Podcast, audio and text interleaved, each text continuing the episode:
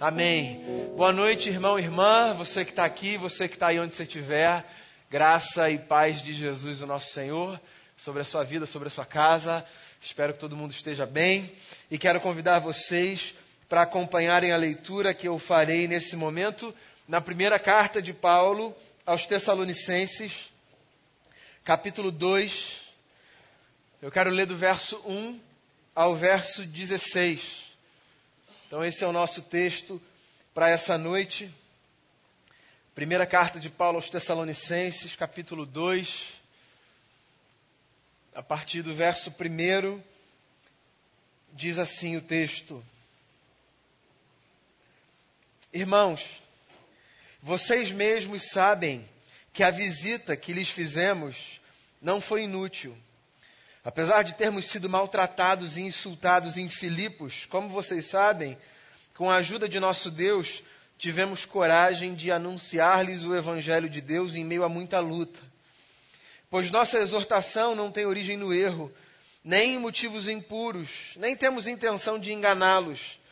Ao contrário, como homens aprovados por Deus para nos confiar o Evangelho, não falamos para agradar pessoas, mas a Deus que prova o nosso coração. Vocês bem sabem que a nossa palavra nunca foi de bajulação, nem de pretexto para ganância. Deus é testemunha. Nem buscamos reconhecimento humano, quer de vocês, quer de outros. Embora, como apóstolos de Cristo, pudéssemos ter sido um peso, fomos bondosos quando estávamos entre vocês, como uma mãe que cuida dos próprios filhos. Sentindo assim tanta afeição por vocês, decidimos dar-lhes não somente o Evangelho de Deus, mas também a nossa própria vida, porque vocês se tornaram muito amados por nós. Irmãos, certamente vocês se lembram do nosso trabalho esgotante, da nossa fadiga. Trabalhamos noite e dia para não sermos pesados a ninguém enquanto lhes pregávamos o Evangelho de Deus. Tanto vocês como Deus são testemunhas de como nos portamos de maneira santa, justa e irrepreensível entre vocês, os que creem pois vocês sabem que tratamos cada um como um pai trata seus filhos, exortando, consolando e dando testemunho, para que vocês vivam de maneira digna de Deus que os chamou para o seu reino e glória.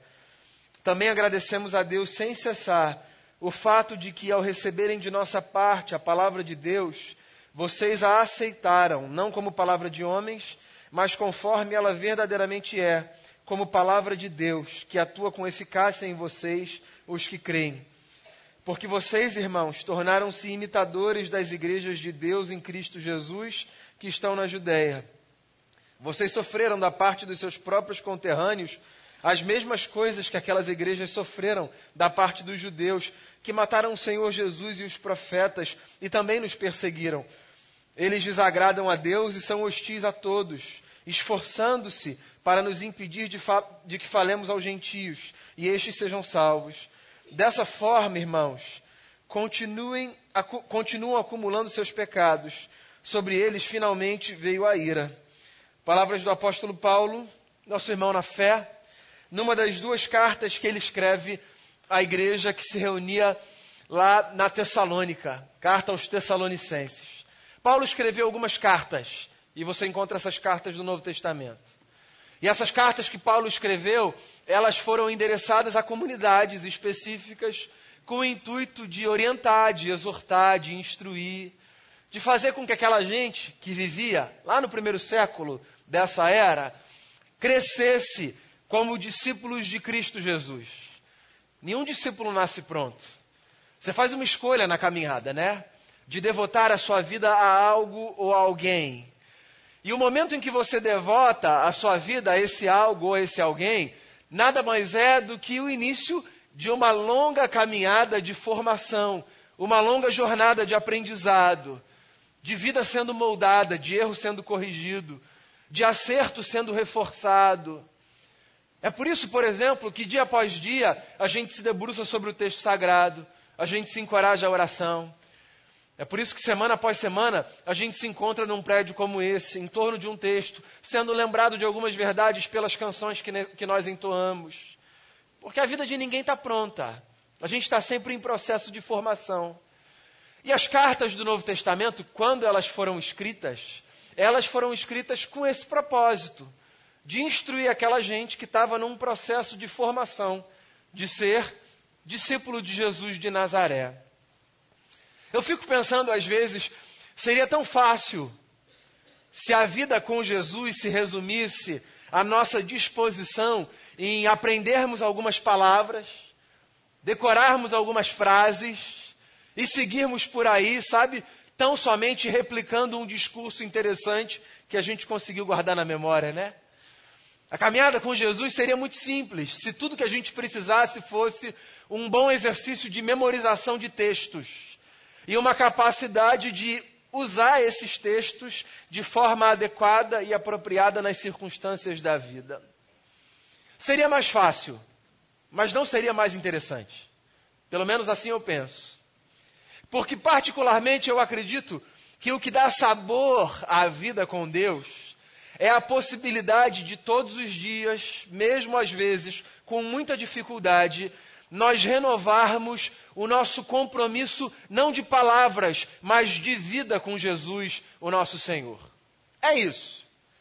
A caminhada de fé com Jesus é uma caminhada de compromisso de vida.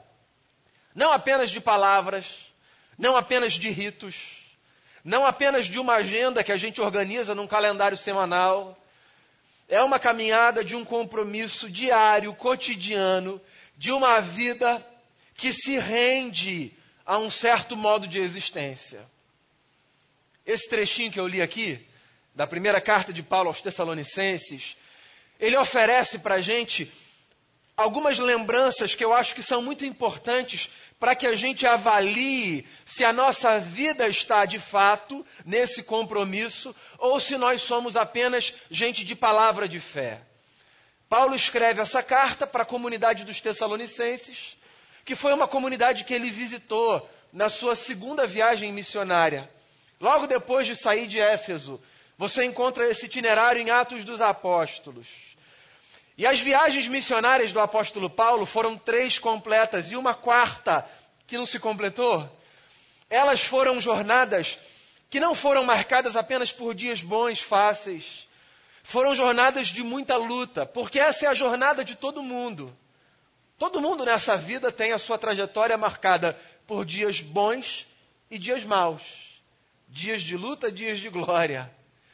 Pois é, quando você enfrenta os seus momentos de adversidade, não é porque você foi carimbado dos céus como uma espécie de azarão na terra, que vai carregar agora sozinho todos os dilemas que um ser humano pode carregar. Quando você enfrenta os seus dias de luta, você enfrenta porque eles são próprios da caminhada de qualquer pessoa. E o apóstolo Paulo também enfrentou esses dias. Mas por uma razão que eu só posso acreditar que era o compromisso de vida que ele tinha com Jesus, ele nunca esmoreceu a ponto de dizer: Acho que eu vou abandonar esse negócio. Ele permaneceu ali, dia após dia, seguro de que a sua jornada faria sentido quanto mais ele renovasse na sua consciência essa vocação que não apenas ele, mas todos nós aqui temos a vocação de sermos testemunhas de Cristo nesse mundo carente de esperança. Sim, comprometa sua vida com Jesus. Sem nem perceber, você vai irradiar esperança por aí. Você vai ser um instrumento da graça na vida de outras pessoas. O seu compromisso com Jesus pode transformar o dia de muita gente muito mais bonito.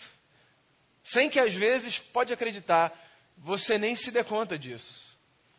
Eu acho que há quatro elementos aqui que Paulo descreve ao escrever esse trechinho aqui da carta, que revelam sinais de um compromisso com Deus na vida. Primeiro, Paulo diz assim, do verso 1 ao verso 6: Nós, quando fomos até vocês, fomos não para sermos abençoados por vocês, mas para abençoarmos vocês. Eu tenho a sensação e eu não sei se você vai concordar comigo, fique à vontade, de que esse tempo nosso hoje é um tempo que tem insistido tolamente na inversão de um propósito de existência. Uma das marcas do nosso tempo é uma existência muito voltada para si. E eu acho que esse sempre foi um desafio da humanidade. Nos propormos para o próximo e não apenas para nós mesmos Mas eu não sei, eu tenho a sensação de que essa existência narcísica, quero chamar assim, ela é uma marca muito forte do nosso tempo. Tão forte que isso foi abraçado, inclusive, como um paradigma de espiritualidade. Pois é, tem muita gente que inverteu a lógica da caminhada com Deus, como se a lógica da caminhada com Deus tivesse em algum momento deixado de ser vá e seja uma bênção, e passado a ser vá e busca a sua bênção. Pois então, uma vida com compromisso com Deus é uma vida que não se rende a essa pressão contemporânea de fazermos da nossa existência tão somente um receptáculo das bênçãos de Deus. Uma vida de compromisso com Deus é uma vida que coloca a si própria à disposição de Deus para que outros sejam abençoados. Esse é o imperativo da fé. Sempre que falo sobre isso, evoco o texto que marca o início da nossa caminhada como um povo. A vocação do patriarca Abrão, que já com idade avançada, na sua terra e perto dos seus parentes, recebe de um estranho, porque aquele Deus não era ainda o seu Deus, uma convocação que sinteticamente se resumia a dizer: Abraão, ouça, vá e abençoe. Não foi isso o que Deus disse ao patriarca lá em Gênesis 12? Vá, Abraão, vá para a terra que eu vou te mostrar. E enquanto você for para esse lugar, seja uma bênção. Pois então, eu queria dizer a você que se você deseja viver uma vida de compromisso com Deus, abdique dessa tentação egóica de fazer com que a sua existência cumpra um propósito, o propósito de ser um acumulador de bênçãos. Acredite, mais abençoado é aquele que dá do que aquele que recebe. Porque há um mistério que acontece. Quando nós partilhamos e abençoamos, nós descobrimos que há uma dádiva de Deus no ato de nós partilharmos e de nós abençoarmos. Então faça a Deus essa oração todos os dias. Deus, onde e como eu posso ser uma bênção hoje? Sabe, quando você acordar de manhã, antes de sair da sua casa, faça essa oração. Simples, curtinha, pequena. Saia de casa com essa disposição de ser uma bênção em algum lugar.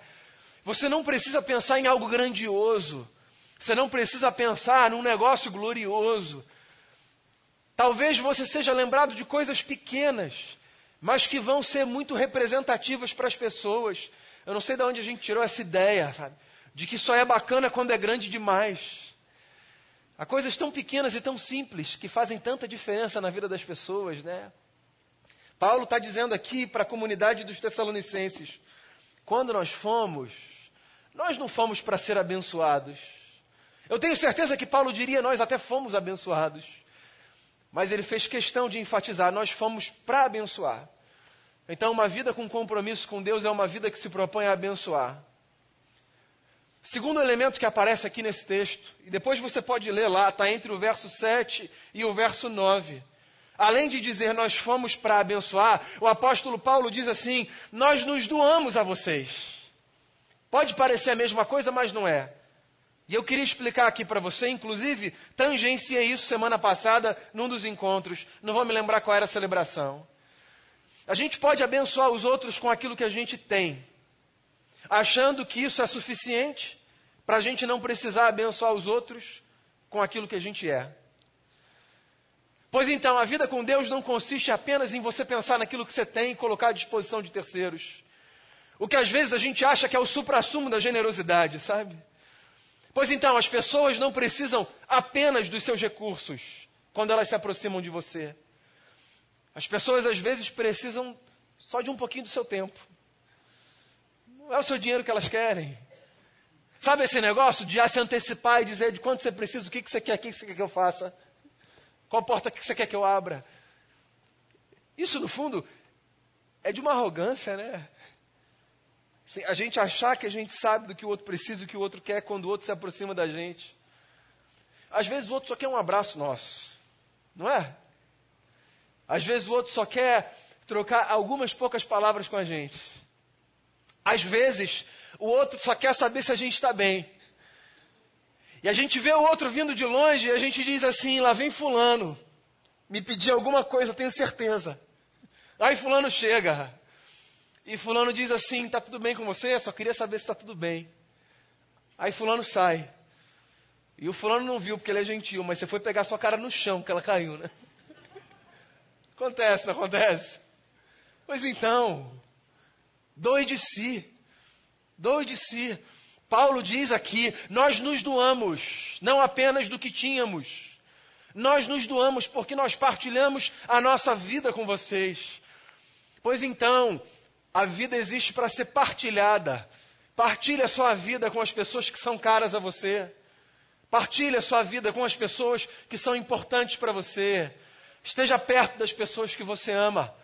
Permita que as pessoas te amem também.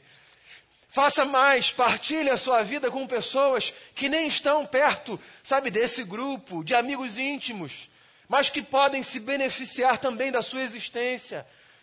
Eu acho que às vezes a gente faz uma confusão, a gente acha que a nossa vida ela é apenas para aqueles que estão muito perto da gente. Isso é uma bobeira. A gente esvazia a potência da nossa existência. Porque a gente pode fazer esse movimento progressivo, sabe? De abençoar, fazendo aqui uma analogia com outro texto da Bíblia, Jerusalém, Judéia, Samaria e confins da terra. Por que, que eu preciso achar que a minha vida só pode tocar a vida de quem está pertinho, de quem caminha comigo na intimidade? Por que não me permitir ser um instrumento da graça? Volto a dizer, não apenas com aquilo que eu tenho, mas com aquilo que eu sou. Na história de tanta gente que talvez eu nunca vá me encontrar, mas que de alguma forma foi abençoada com a minha existência, com a sua existência. Acredite nisso.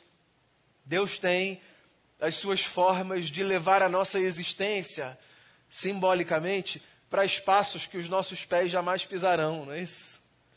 Então, viver um compromisso com Deus é não apenas ter a consciência de que a gente está aqui para abençoar, mas é também colocar a nossa existência à disposição do próximo. Coloque a sua vida à disposição dos outros. Não seja como aqueles que só se aproximam dos outros para sugar. Coloque a sua vida, pense no seu tempo e divida o seu tempo de tal forma que parte da sua agenda, parte do seu tempo, não seja apenas para você, mas seja também para outras pessoas. Isso vai proteger, inclusive, a sua alma de algumas patologias, sabe, relacionais e emocionais que nos fazem definhar. Cuidado com esse negócio de achar que você é o centro do mundo e que todos os outros que precisam vir. Se doe, vá por aí e abençoe as pessoas com a sua existência, porque o nosso compromisso com Deus passa por esse tipo de compromisso também com o próximo. Aí Paulo avança. E ele fala uma terceira coisa aqui que eu acho que é muito simbólica de uma vida comprometida com Deus. Entre os versos 10 e 13, Paulo faz questão de dizer assim: ó, nós não apenas fomos para abençoar, nós não apenas nos doamos, mas nós, quando estivemos com vocês, vivemos de forma santa e justa. Pois então, o que, que isso significa, meu amigo e minha amiga? Isso significa que, pelo menos, a espiritualidade cristã, ela não é de uma ordem que se satisfaz apenas com o cumprimento externo de ritos e com a dedicação exterior a agendas, senão uma espiritualidade que passa necessariamente por um compromisso profundo e visceral com uma certa ética que é a ética de Jesus. Em outras palavras, isso significa que viver com Deus significa também assumir um compromisso de viver de forma santa. E viver de forma santa, só para que você entenda, não significa viver de forma perfeita. Essa caminhada nos é impossível. Viver de forma santa significa, pelo menos penso eu, assumir todos os dias um compromisso de se aproximar do modelo de vida que é Jesus e se distanciar de qualquer outro modelo de vida que é a antítese de Jesus. Então a vida santa não é a vida perfeita.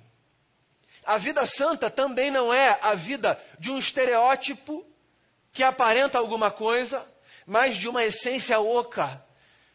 A vida santa não é a vida que mede os outros de cima para baixo. A vida santa não é a vida farisaica, moralista, legalista. A vida santa não é a vida que nos faz sermos semelhantes aos anjos.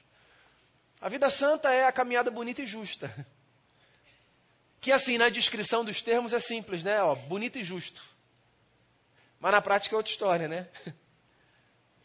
Você pode pensar que não.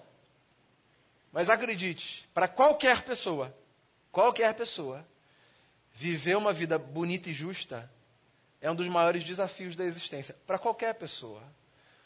Você pode, às vezes, nas suas leituras, olhar para terceiros, para alguns, e dizer assim: ah, para o fulano é muito fácil. Para ele, para ela. Não, nesse quesito, está todo mundo no mesmo lugar. Não tem ninguém que olhe para esse compromisso de um viver santo e diga assim: mole, check, Senhor, qual o próximo? Todos os dias a gente vive lutas profundas que não são conhecidas por outras pessoas. Todos os dias. A gente enfrenta desejos que a gente alimenta, sabendo que a gente não deve alimentar todos os dias. A gente para diante de portas que não estão facilmente desenhadas como correta e incorreta, todos os dias. Todos os dias a gente experimenta tentações em diversas áreas, todos os dias. Todos os dias a gente é atacado, bombardeado na mente, todos os dias. Ou oh, eu estou falando aqui alguma mentira? Todos os dias. E o que, que significa viver uma vida santa? Viver uma vida santa não significa procurar uma espécie de clausura religiosa e dizer eu vou me afastar de tudo porque eu preciso me proteger das impurezas desse mundo. Não. Viver uma vida santa significa acreditar que nesses desafios todos eu posso contar com a graça de Jesus para fazer escolhas que ao final do dia deem a Deus a alegria de olhar para mim e sorrir. A gente pode fazer essas escolhas. Que a gente não vai fazer o tempo todo, eu sei, você também. Mas a utopia que precisa mover a gente é a de que, diante de cada escolha, a gente tem a possibilidade de abraçar aquilo que é certo e deixar de lado aquilo que é errado. Pois isso é viver de forma santa. Não é vestir um invólucro religioso. Não é morar na igreja. Não é ler apenas a Bíblia e não ler o jornal nem nenhuma outra literatura. Não é cantar apenas a música religiosa e não cantar todo outro repertório que há aí, cheio de beleza de Deus. Não é. Não é abraçar apenas agendas que você acha que vão te proteger, sabe, de uma contaminação e se afastar de tudo e de todo mundo. Não é. Ficar amigo apenas de quem é da igreja e romper todas as suas relações com pessoas que estão fora desse grupinho aqui, porque essas pessoas são o perigo na sua existência. Não é isso. Viver de forma santa é olhar para os desafios da vida todos, que estarão em todos os lugares, e dizer assim: existe um jeito certo de encarar todas essas coisas. E o jeito certo é procurando caminhar como Jesus caminharia se estivesse aqui no meu lugar. Então, compromisso com Deus a gente revela assim: disposição para abençoar, doação da vida, proceder justo e santo. E aí, Paulo termina dizendo nos versos 14, 15 e 16, que compromisso com Deus também é um negócio que a gente demonstra quando a gente se dispõe a aprender. Ele termina essa sessão dizendo assim para os Tessalonicenses: vocês estão aprendendo. E o fato de vocês estarem aprendendo é um sinal de que vocês estão se comprometendo. Porque o aprendizado não é um milagre na nossa existência. O aprendizado é um processo, resultado de um compromisso que a gente faz. Quem está pronto nessa caminhada com Deus, hein? Quem é? Que pode olhar para si diante de um espelho e dizer assim: discípulo formado. A gente está sempre aprendendo, todos os dias, de todos os lados e das maneiras mais improváveis, né? E às vezes com as pessoas que a gente menos imagina e nos lugares que a gente menos espera. E tem um negócio: enquanto a gente mantiver o nosso coração como o coração de um aprendiz, então a gente está no caminho certo no nosso compromisso com Deus. Mas quando a gente abraçar a loucura de achar que a gente sabe de todas as coisas, que a gente pode julgar todas as pessoas, porque nós já estamos prontos segundo a estatura do Senhor, esse será o começo do nosso fim. Usando as palavras de Paulo numa outra carta, cuidado, você que pensa que está de pé, para que você não caia. Sim, compromisso com Jesus é a disposição de manter no coração a postura de um eterno aprendiz. Porque todos os dias, de muitas formas, em muitos lugares, há muitas coisas que Deus deseja ensinar ao nosso coração.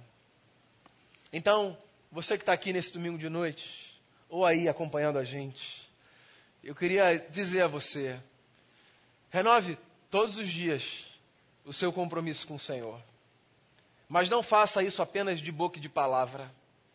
Não faça isso apenas a partir de uma religiosidade externa, de capa exterior.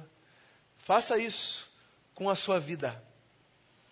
Quando você sair, todos os dias, para onde você for, não se esqueça daquela oração: Deus, como e onde eu posso ser uma bênção? Quando você se propuser a ser uma bênção, não pense que você pode abençoar apenas com aquilo que você tem. Há outras bênçãos muito mais interessantes e maiores que têm a ver com quem você é. Lembre-se que existe um jeito para a gente viver, que é o jeito de Jesus. Está no pacote de quando a gente olhou para a cruz e disse: A minha vida vai recomeçar aqui. E não se esqueça, todos os dias, seja quanto for o tempo que você tenha de caminhada com Cristo, Todos os dias são dias para a gente aprender. Que a gente renda a nossa existência ao Senhor. Que essa seja a nossa oração. Eis-nos aqui, rendidos aos teus pés, comprometendo a nossa vida com o Senhor, na disposição de abençoar, doando não apenas do que temos, mas sobretudo do que somos, dispostos a viver de maneira santa, sempre desejosos de aprender Jesus aos teus pés. Vamos fazer uma oração. Vamos colocar o nosso coração diante de Jesus. A gente cantou antes da mensagem uma música tão linda, né? O nome dela é esse, Compromisso. E, e ela disse, né? Que não existe nada melhor do que estar diante de Deus. Bom é estar te servindo, com compromisso contigo. Nada vai me separar do teu amor, Jesus. Então eu queria que você fizesse uma oração aí. Na verdade, eu queria encorajar você a fazer uma oração aí, né? De renovação do seu compromisso com Jesus nessa noite. E que você diga aí no seu lugar: Jesus, minha vida está aqui, limitada, imperfeita. Mas eu quero colocá-la à disposição do reino Faça essa oração. Pense no que você tiver que pensar e faça essa oração. É a melhor coisa que a gente pode fazer todos os dias. Dizer, Jesus, toma a nossa vida, nós já estamos aqui rendidos diante de Ti. Senhor Jesus, seja o nosso canto a expressão da nossa vida. Seja a nossa vida um padrão daquilo que a gente falar seja o nosso procedimento a materialização do discurso que a gente enuncia e anuncia por onde a gente vai. Seja esse domingo um domingo de renovo do nosso compromisso com o Senhor. Na verdade, Senhor, sejam todos os dias dias de renovo do nosso compromisso com o Senhor. Que hoje a gente coloque o nosso coração à tua disposição e amanhã também, e depois de amanhã também, e que todos os dias, não apenas de palavras, mas de vida e de amor, a gente renda a nossa existência aos projetos do Senhor nesse mundo. A gente está aqui como igreja, como irmãos e irmãs de fé, sujeitando o coração ao Senhor. Ajuda a gente a sair por aí para abençoar e a colocar a nossa vida à disposição desse projeto de abençoar. E ajuda a gente a viver a vida mais bonita que a gente puder. e ajuda a gente a aprender todos os dias, porque todos os dias tem alguma coisa que o Senhor deseja nos ensinar. Que seja assim na minha vida e na vida de cada irmão e de cada irmã, em nome de Jesus. Amém.